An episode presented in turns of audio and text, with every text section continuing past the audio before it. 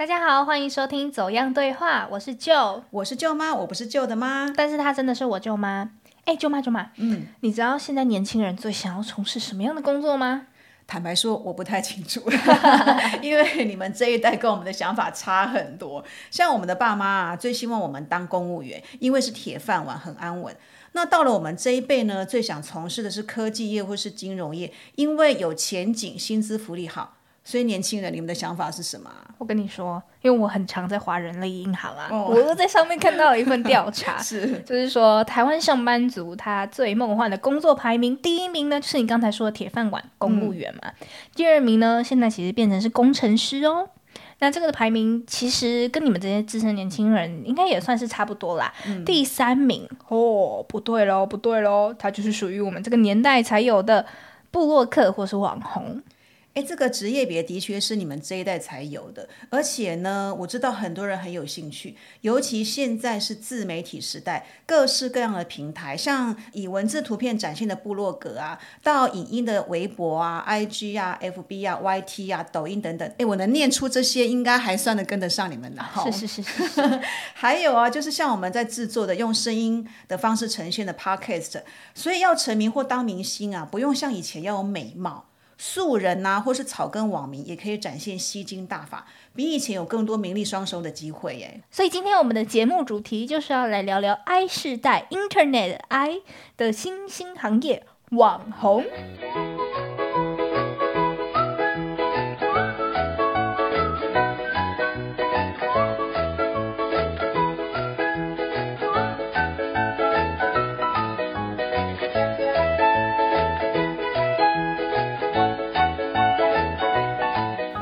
身边有同学或是朋友是网红吗？已经是网红的没有，但是我有朋友很努力的想要去当网红，他有经营各种部落格啊、YouTube 频道啊这些，然后看现在是流行什么样的话题，他就做什么样的主题，美妆、美食、当红的影视作品、心灵鸡汤这些他都有涉略哦。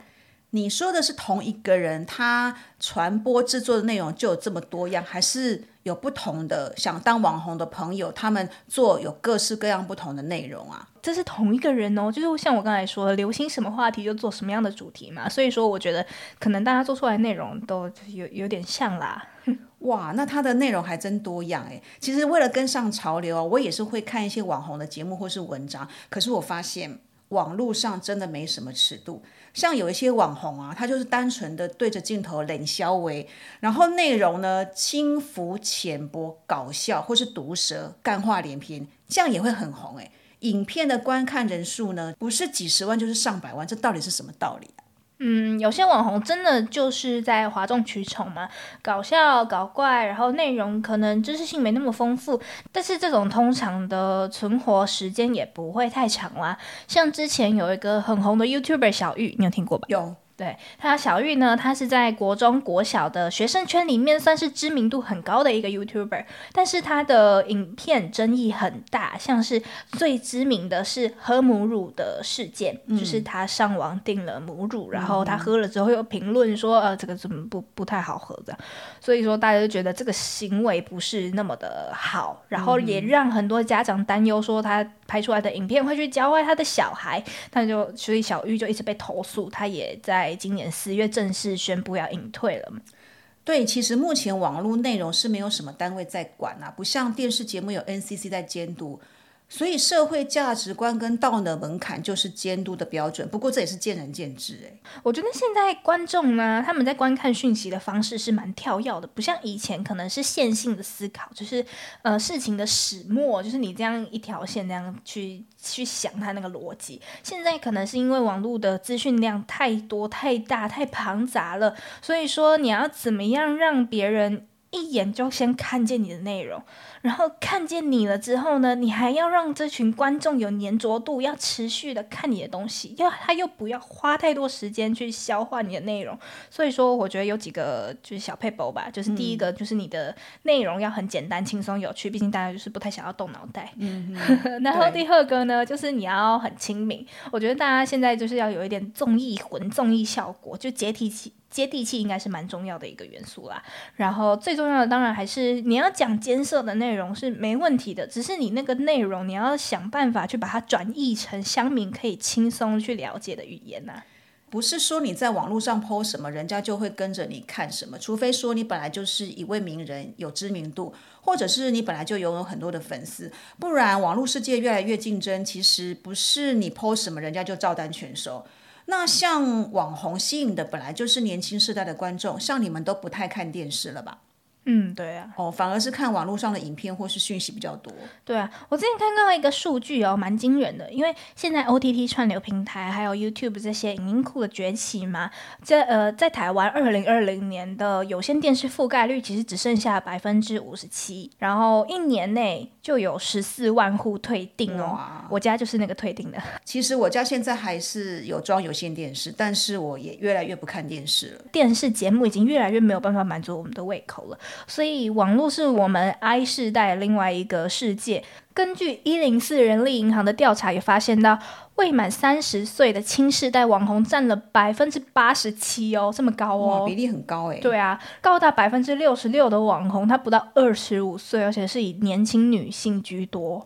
哎，这样调查看来，真的想红的年轻人还真不少哎。对啊，哎，舅妈，我问你一个问题哦，如果说啊，你的小孩跟你讲他要当网红，你会赞成吗？我是不反对啦。那如果把他当成一个职业来看的话，我会希望他不要变成是正职，兼职我是可以接受的。为什么啊？现在美图上面有还蛮多网红，他们辍学或者是辞掉工作，他是专心在他的网红事业上面，他月收入也可以达到什么十万啊、百万啊这些，买车买房的也都有啊。我觉得你讲的应该就是那寥寥可数的人啊。我想问一下大家，现在真正红的网络内容创作者到底有多少？那真正红了又可以红多久？而且这份工作的收入不稳定，也没有什么保障，应该也做不长久吧。而且我刚才有提到啊，现在网络上的节目啊，哇，每天就像那个雨后春笋一样，这样一直冒出来，真的红的不多。像呃一零四人力银行啊，他们就曾经发表过一份调查报告，他们去分析资料库当中有三百一十五份网红的相关履历，就发现哦，有百分之四十二的网红已经退出这个圈子了。那职涯的中位数呢，也只有九点二个月。在收入方面呢，网红的时薪中位数是四百块，当然就是比我们的最低的这个基本工资时薪还要高。不过月薪的中位数只有三万块，这个跟社会新鲜人的起薪是差不多的。那其中有百分之六十六的网红，他们是有在兼职的，平均是兼两份工作，最多也曾经有兼职到八份的工作。八份太多了吧？对呀、我就不晓得他时间是怎么分配的。哎，我觉得啊，就是我们这一代年轻人，我们对于工作或者是对于成功的定义，跟你们已经是不太相同的了。赚钱当然是一个诱因，我们当然就是要赚钱嘛，但是不见得是我们年轻人在考虑我们职涯上面的第一个，就是最重要的元素，因为我们现在就是看不太到未来。这么悲观哦？就是我我觉得有一点像是把低薪这件事情视为理所当然，然后就是我们未来就是要这样在这种社会下面生存。所以说，我觉得我们也不见得会想要一直待在同一个公司或者是组织里面求一个稳定发展，或者是求升迁，把工作全部贡献在工作上面，这可能不太会是我们这个时代人会想要的。那像是呃经营网络节目，它可能就比较自由自在嘛，就不用朝九晚五这么固定的把你绑死，而且你也不用听人家指挥，不用听老板，你就是老板啊，你也可以去实现自我价值。而且你红了的话，就是你还可以受人家羡慕，觉得哇你好棒，然后你就整个自信心爆棚。而且现在网络时代当然就是没有没有边界，然后所以你的粉丝有可能是来自世界各地的。哎，听你这么说，我也蛮羡慕你们这一代的年轻人，好像只要坐在家里，有一部电脑，有网络，就可以开始自己的事业，然后实现自己的理想。不过，我觉得也不要把当网红想得太容易。从做节目的角度来看，因为我在媒体做节目也做了一二十年了，不是说我要倚老卖老啦。现在的观众呢，耳聪目明，也不好取悦，没有那么容易赚到钱。那你看，像我们做这个 podcast 节目，只需要声音，当然我们不用像 YouTube 他们还要做影片啊，要录影啊，要后置。可是我们光出个声音，我们就知道制作的难处，因为我们也要花很多的心力去规划节目内容的。那我们的节目当然也不是想要去打击这些有网红梦的人，因为我自己就是年轻人，我当然是非常鼓励大家就是一起来勇于尝试，而且我们也要引领时代潮流嘛。然后像是也蛮多大学它是有开设网红课程的，就包括一些影像拍摄、社群经营、电商课程等等这一些基础能力，然后可以让这些学生跟产业有一个接轨。我是没有要打击年轻人哦，我只是把现实告诉你们。当然要当网红做节目，不管最后有没有成功，从中还是可以学习到很多东西。可是我身为父母，我们比较担心的就是人生观跟价值观被扭曲了，以为想要红就无所不用其极搞怪。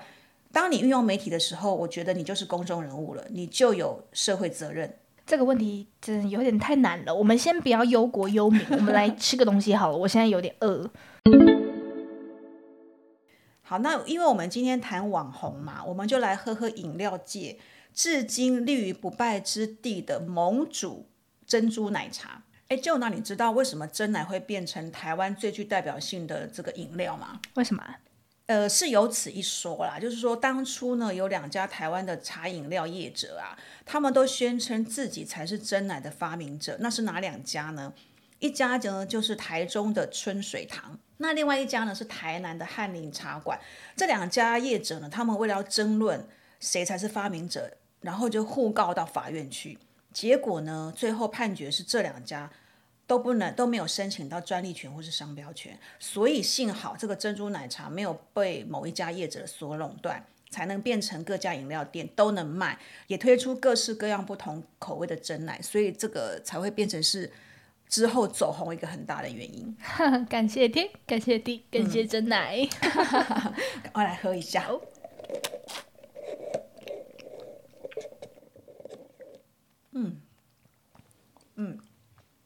好，嗯，这个珍珠很 Q 哎，嗯嗯，好，那我们继续吧。就嘛，我们现在就回到我刚才强硬打断的那个话题，还是要继续 对对对对对，继续讨论。对，就是刚才提到社会责任嘛，网红呢，到底有没有这个义务要去背起这个责任？我的看法是，当你成为网红，你就是一个公众人物，你的一言一行呢，就具有影响力跟渲染力，所以当然就是要负起相对的社会责任，要传播正面能量。我觉得要红不是只有创意至上啦，你会不会带坏社会风气，或者是你提供错误的讯息，甚至触犯法律等等，这些都是要考量的。像呃古阿莫，我想大家都不陌生吧。对。他因为浓缩电影的内容啊，重制影片，所以遭到影音串流平台 KKTV 他来就控告他说违反著作权法。那像男人帮啊，他们的制作尺度其实还蛮开放的，就曾经使用交友软体约女生到旅馆，然后用那个刮胡泡恶作剧这个女生，就好像是荡妇羞辱，就是说，哎，你既然这个女生愿意会被我约出来，就像荡妇一样，所以我就是用。这个刮胡泡的方式来羞辱你，诶，这种方式呢，因为不尊重女性，还有呢涉及败坏社会风气这样的一个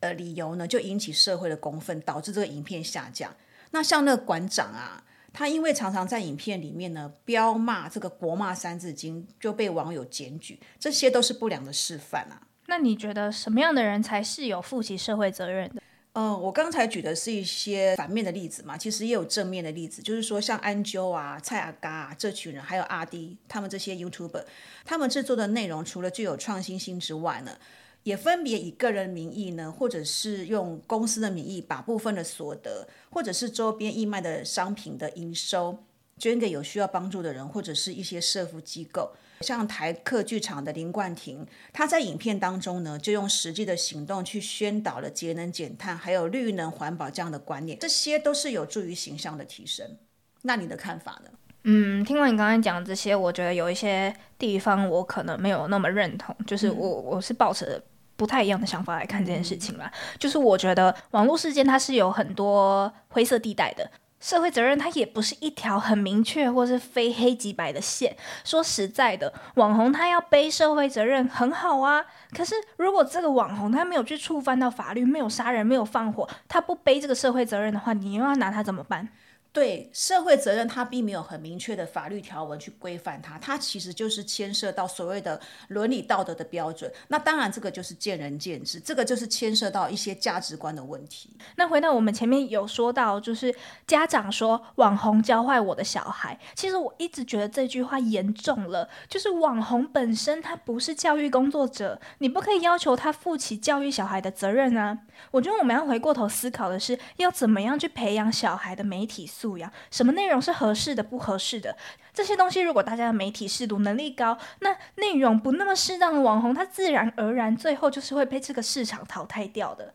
那我再举一个例子，就是之前炒的轰轰烈烈的肝胆排湿法事件，你有跟到这个吧？有，对，他就是。呃，我觉得很重要的问题点在于，大家应该要去质疑这个网红，他本身不是医生，他不知道很多医学专业知识。那阅听者他也知道他不是医生啊，他应该要适时的去质疑这个内容创作者。你确定你是对的吗？现在的网络事件太复杂，说真的很难很难去管理，或是很强硬的去规定网红要负起什么样的社会责任。我觉得我们可以主动去做，就是我刚刚一直讲，就要培养出你媒体素养能力。那所以，对于这个网红的社会责任，我就跟九妈有非常不一样的观点思考嘛。其实我们两个是站在不同的角度了。我是从网红这个角度来做出发点的，那你相对是从乐听人这个角度来做出发点的。我觉得我们有不同的思考模式，这个是很好的，这也是我们对话的目的。人红了，其实也要承担蛮多的压力，像是很知名的阿迪。他前一阵子就说他自己得忧郁症，他说自己不是一个抗压性差的人，而且他很勇于